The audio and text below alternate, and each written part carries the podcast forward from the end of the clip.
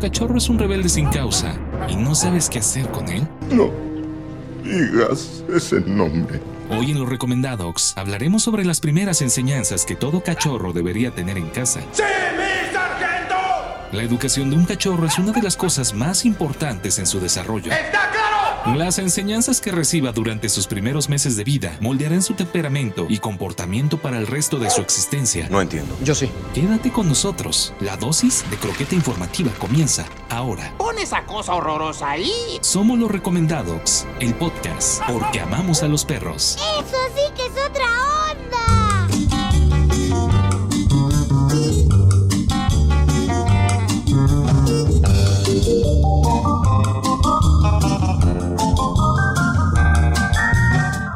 Hola, ¿cómo están? Mi nombre es Abraham Torres, estás en los recomendados porque amamos a los perros. El día de hoy tenemos mucha información, estamos muy contentos de que ya te vayas conectando. En el momento que escuches este podcast, queremos decirte gracias porque nos haces un gran favor, ah, en este caso, pues escuchándonos y compartiendo toda la información que se va suscitando. Y bueno, el día de hoy esta emisión se desarrolla dentro del 7 al 11 ya de marzo. Estamos completamente en frío en el momento que nos escuches. Toño Herrera, Kiraldi, ¿cómo estás? Muy buenas tardes. Bien, bien, Abraham, buenas tardes. Un saludo a toda la audiencia que nos escucha del otro lado. Y sí, traemos cosas interesantes para el día de hoy. Para el día de hoy eh, tenemos un tema que estuvieron ahí como tal alguna gente también sugiriendo, Sí. escribiendo en las redes sociales y sobre todo nos dijeron, oye, ¿y cuándo van a hablar de los cachorros?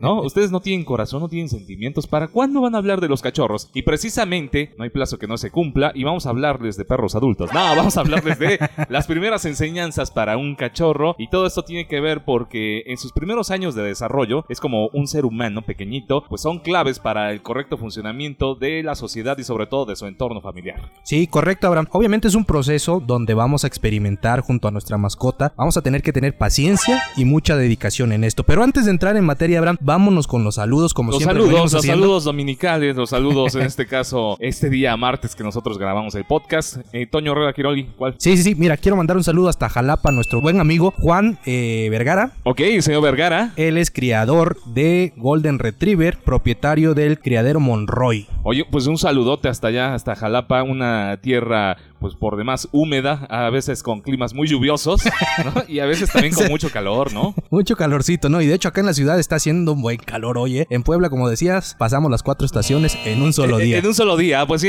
también saludamos en la operación digital al señor Israel Rocha, quien ya se encuentra navegando y sobre todo conduciendo los controles digitales. También nos apoya con el live y con muchas, muchas cuestiones también técnicas y también con un- algunos tips que nos dicen, oye, ¿sabes qué? Te estás barriendo, te estás haciendo, bla, bla, bla, bla. es el que nos regaña y es el jefe aquí como nuestra floor manager. Exactamente, pero ahora sí, vamos, vámonos de lleno, Abraham. Vamos a platicar precisamente de estas primeras enseñanzas que todo cachorro debe de tener, ¿no? Hay que decirle a la gente, Abraham, que no existe como tal una guía definitiva, una ¿Ah, no? guía de pasos que nos dictamine tal cual cómo se debe de enseñar a un cachorro. Va a depender de muchos factores, obviamente, de cada espécimen, eh, de cada raza, Cada raza. de cada comportamiento, de su capacidad de aprendizaje. Todo es diferente. Entonces, Oye, ¿cómo se moldea durante los primeros meses eh, pues de vida? En este caso, en un entorno pues personal o familiar, los primeros meses, ¿cómo deben de ser? ¿Cómo se deben como tal? ¿Y ¿Cuál es lo que te imaginas, Toño? Y sobre todo con los datos científicos sustentados que tenemos nosotros aquí en los recomendados, les podemos compartir.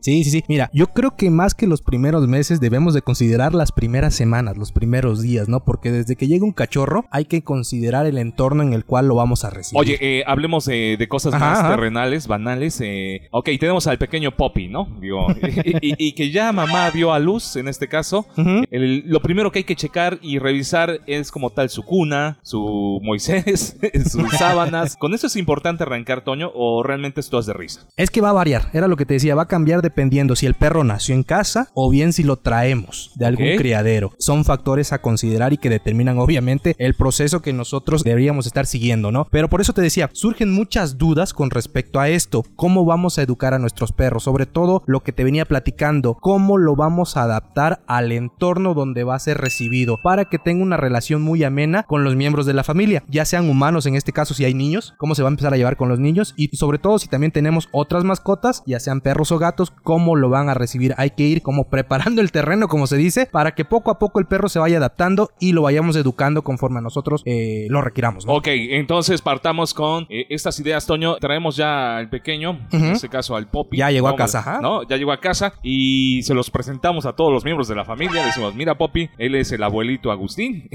mira Poppy, es la abuelita Lucía. No, eh, de alguna manera eh, tiene que haber una presentación para la familia o esto es así como que llegas tú con el Poppy y lo instalas y le pones una caja, eh, clásico con lo- como los mexicanos, eh, una sábana, un colchón y tan tan. Pues sí, debe de haber un proceso, no tal una presentación así de alfombra roja, ¿no? Y Ajá, caravana, ok. sino, Es que soy muy tradicional. sino más bien de que obviamente conozca a los miembros. ¿A qué me refiero? Dejar al, Ah, perro, dejar al perro cerca, Los perros se basan mucho en cuanto al olfato. Ok, son En- sumamente olfativos. Entonces se van a acercar a ti, te van a querer lamer. Y si hay otras mascotas, va a suceder lo mismo. Se van a acercar y no me dejarás mentir. Muchas veces pasa que ves que se están oliendo las colas. No se están haciendo nada malo, simplemente se están empezando a conocer. Oye, e- esto es importante y puede sonar como a chiste, como al burro, como lo que usted se está imaginando. Oler la cola entre especies, digo, es una manera de reconocerse. Sí, correcto. ¿No? Digo, eh, nosotros los humanos no aplica porque son criterios totalmente, pues, distintos, ¿no? Pero entonces los animales, de alguna manera, se están como, pues, conociendo, ¿no? Sí, se están Eh, acoplando, exactamente. Están... Porque eh, eh, muchos, eh, muchas personas, digo, sobre todo las de antaño, decían perro cochino, no, no se estén oliendo, ¿no? Exacto. Y están sociabilizando de alguna manera. Sí, había desconocimiento en esa parte. Parece extraño, pero en el mundo animal no lo es. Pero bueno, vamos a entrar con una serie de puntos que queremos recomendarle a la gente. No son determinantes al final del día, más bien son unos consejos que podrían ser útiles. Hay que señalar que estos datos nos lo compartió un experto adiestrador. Estoy hablando de Sergio Hernández de Ok. Icaro Docs. Es información sustentada. Entonces, Sustentada. no la estamos googleando. Ok, y, y digo, porque yo ya estaba aquí con el navegador, pero bueno, tenemos una fuente que definitivamente esto nos ha ayudado para darle seriedad a nuestro contenido. Entonces nos arrancamos y a manera ya también de resumen, elegir dónde dormirá. Lo primero es que debes pensar si tu cachorro va a dormir en la habitación donde tú duermes o en otra habitación. Una vez tomada esta decisión deberás colocar su cama, eh, es decir, dejarlo en ese espacio por la noche o por la mañana o en el horario que tú determines. Exacto, era lo que tú decías. Cuando llega a la casa, ¿qué espacio le vamos a proporcionar a nuestro perro? ¿No? En este caso, a nuestro cachorro. El perro debe de entender que ese será su habitación, por decirlo de una manera, llevándolo otras palabras, donde él va a cohabitar con nosotros. Entonces, es importante adaptarlo. En otros capítulos decíamos, cuando tengamos a nuestro perro, ya sea en el jardín, ya sea en el patio, ya sea en la cochera, o que viva con nosotros dentro de la casa o en la recámara, en algunos casos más extremos, el perro debe de saber cuál es su espacio como tal. Entonces, es importante. Eh, llega a suceder, Abraham, y yo creo que todos hemos, todos los que tenemos perro, hemos pasado por esta parte. Cuando dejamos al cachorro la primera noche, empieza a llorar Empieza a llorar, y oye. a aullar. ¿Qué tanto hay de cierto?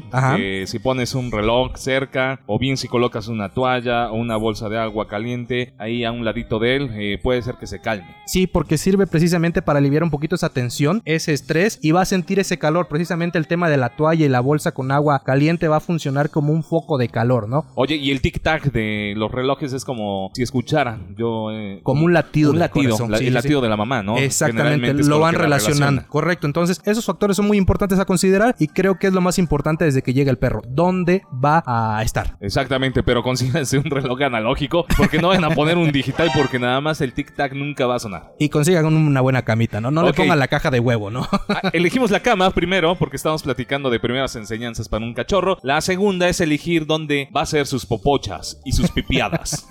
Así es. Hay que determinar al igual que dónde va a dormir, enseñarle dónde puede hacer sus necesidades, ¿no? Ya sea la del 1 o la del 2, el perro debe de ir aprendiendo. Cada perro es diferente. Eh, a mí me ha tocado con mis perros en casa experimentar esto. De repente les doy de comer e inmediatamente van a hacer sus necesidades, ¿no? Así terminan y ya están haciendo sus necesidades. Y tengo otros que pasan toda la noche y no se mueven al baño hasta que los corras prácticamente. Entonces, Oye, pero esto tiene que ver, Toño, digo, ahorita Ajá. que platicas con tus perros, eh, por las razas, los temperamentos o por los hábitos eh, vestigiales que puedan traer también los perros. por los hábitos, ¿no? La propia raza también se va, se va adaptando ¿no? a las condiciones. Entonces, aquí es importante simplemente ir conociendo como que su reloj, sus horarios para nosotros saber, ok, ya comió el perro y siempre se recomienda como que pasado unos minutos de comer o de tomar agua, sacarlo al baño y este va a empezar a entender o a relacionar que esta va a ser precisamente la rutina que va a seguir pues a lo largo del tiempo. Oye, ese es un excelente tip, con razón. El pobre del Firulais nunca me entendió eh, las enseñanzas que yo quería hacerle como tal en vida. Pero entonces es muy importante. Una vez que, digamos, tú le das su alimento destinado específicamente para él, unos que 10, 15 minutos, media hora. Sí, sí, sí, va a variar, pero sí puede ser un promedio, ¿no? Un lapso de 10, 15 minutos, 30 minutos máximo. Y lo sacamos a pasear. Lo sacamos ¿no? a pasear, lo sacamos al patio si tenemos patio, al jardín o a la cochera. Al patio del vecino no lo haga, digo, No lo porque haga. también se va a acostumbrar. No lo y- saquen a la calle, no sean lo de esa gente, no sean de esa gente irresponsable que lo saca a la calle y no recoge las heces de sus perros. No lo hagan, por favor, porque de repente suceden accidentes que vas caminando y ya te llevas el Hershey's entre los te zapatos. llevas toda la, la- la mermelada, ¿no? En el zapato. Entonces, establecer horarios y vamos haciendo hábitos a la hora de la cuestión del baño. Sí, y una cosa muy útil que podemos considerar tomar en cuenta es usar precisamente un tapete adiestrador, un tapete entrenador. Estos de plástico sintético, no sé si los has visto, Abraham. Eh, no, fíjate que no, Toño, nada más he visto los tapetes, pero sanitizantes que han estado muy de moda con esta pandemia. Que ha muy parecidos, Son muy exactamente, parecidos. pero obviamente son de, de pasto sintético y ayudan, tienen como que un sistema para atraer al perro a que haga sus necesidades ahí. Entonces, sí te puedes ayudar de esa parte, ¿no? Oye, entonces este tapete eh, lo que va a hacer es que el perro lo olfatea, lo reconoce y dice, ah, bueno, este, en este tapete sí me echo aquí mis pipiadas. Ya tiene sus aromas, exactamente. ok, muy bien. Entonces hay que tomarlo en cuenta. Y vamos al siguiente punto, eh, porque estamos platicándoles y estoy reiterando. Primeras enseñanzas para un cachorro, no morder. Y esto tiene que ver, porque siempre hay que ser bien claros en las señales que les damos a nuestros cachorros. Y vamos a establecer los límites para que entienda la diferencia entre sus juguetes y los objetos de la casa que no deberá morder. Cosa que a Isra Rocha le, le falla mucho con la pequeña Laila, ¿eh? Exacto, estábamos platicando antes de entrar al, al aire eh, de este tema precisamente, de que el perro empieza a confundir, ¿no? Y empieza a morder ya sea tu zapato, ya sea las patas de la mesa, las patas de la cama, lo que se encuentra en el camino. Y en el peor de los casos va a empezar a morder tus pies o tus manos. Y nosotros lo tomamos como broma, ¿no? y Como a empeza- jueguito, Ajá, ¿ah? y empezamos como que incitarlo a morder más. Porque somos maldosos. Exacto. Entonces el perro está, está Él entendiendo. está registrando que está bien ese Está bien. Comportamiento. Exactamente, no le pusimos un alto en su momento, entonces cuando tenga más de un año, dos años, el perro crezca, cuando te tire la mordida, no con intención de agredirte, obviamente cambia la fuerza de su, de su mandíbula, pues entonces va a, ser- va a seguir siendo normal para él, ¿no? Exactamente, y ya no va a ser nada bonito para ti porque la fuerza va a ser distinta, la constitución en este caso de, de la quijada del hocico va a ser distinto y bueno, puede, puede desencadenar un pequeño gran pellizco, ¿no? Así que hay que enseñarlos a no morder desde pequeños. La mejor forma, Toño, ¿cuál sería? Porque yo puedo decir, si el perro está como tal mordiendo mi zapato o a lo mejor mi dedo, yo le, le puedo alzar la mano o incluso meter así una, una pequeña cachetadita a modo de que él entienda que está mal. ¿Cómo se corrige? Yo creo que lo básico, ¿no? El no.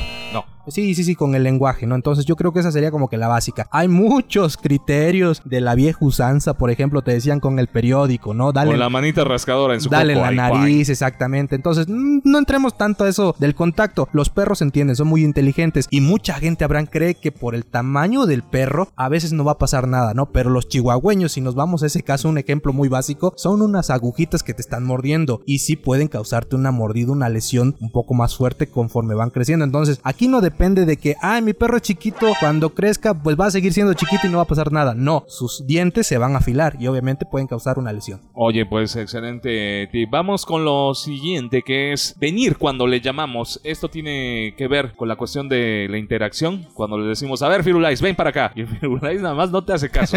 Exacto, cuando vamos reafirmando, perdón, el tema del nombre, ¿no? Los perros no es que entiendan, ah, yo me llamo eh, Firulais. que Firulais, me llamo Daisy, me llamo eh, Bambino, me llamo el nombre, que usted tenga. Exacto, los perros lo que van a relacionar es el sonido. Ese sonido lo entienden que lo estás marcando y es el que tú le determinas para llamarlo. Entonces hay que empezarlo a usar para determinar ciertas cuestiones y que el perro empiece a entender. Este sonido es cuando mi amo me está diciendo, mi amo, no mi amor, ¿eh? Ah, ok.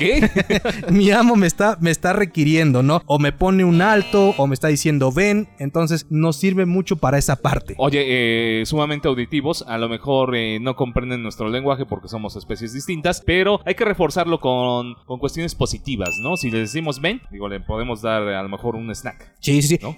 Sobre todo pasa en esto y por ejemplo también con el tema del baño. Creo que es un buen ejemplo que el que estás dando. Si el perro hace caso, si el perro se comporta de manera adecuada y estamos viendo que va a funcionando esto, pues no está de más premiarlo, ¿no? Hablábamos en el pasado capítulo O sea, lo de estos premiamos, le ponemos un certificado, un diploma, eh, una medalla de honor. No, le podemos dar un snack. Sí, le damos un, Un premio treat. como tal. Sí, no le hagan tanta fiesta, simplemente Ajá. el hecho de premiarlo, ¿no? Ajá, No porque luego mucha gente se pasa de, pues en este caso de... de- le voy a de- comprar un pastel, ¿no?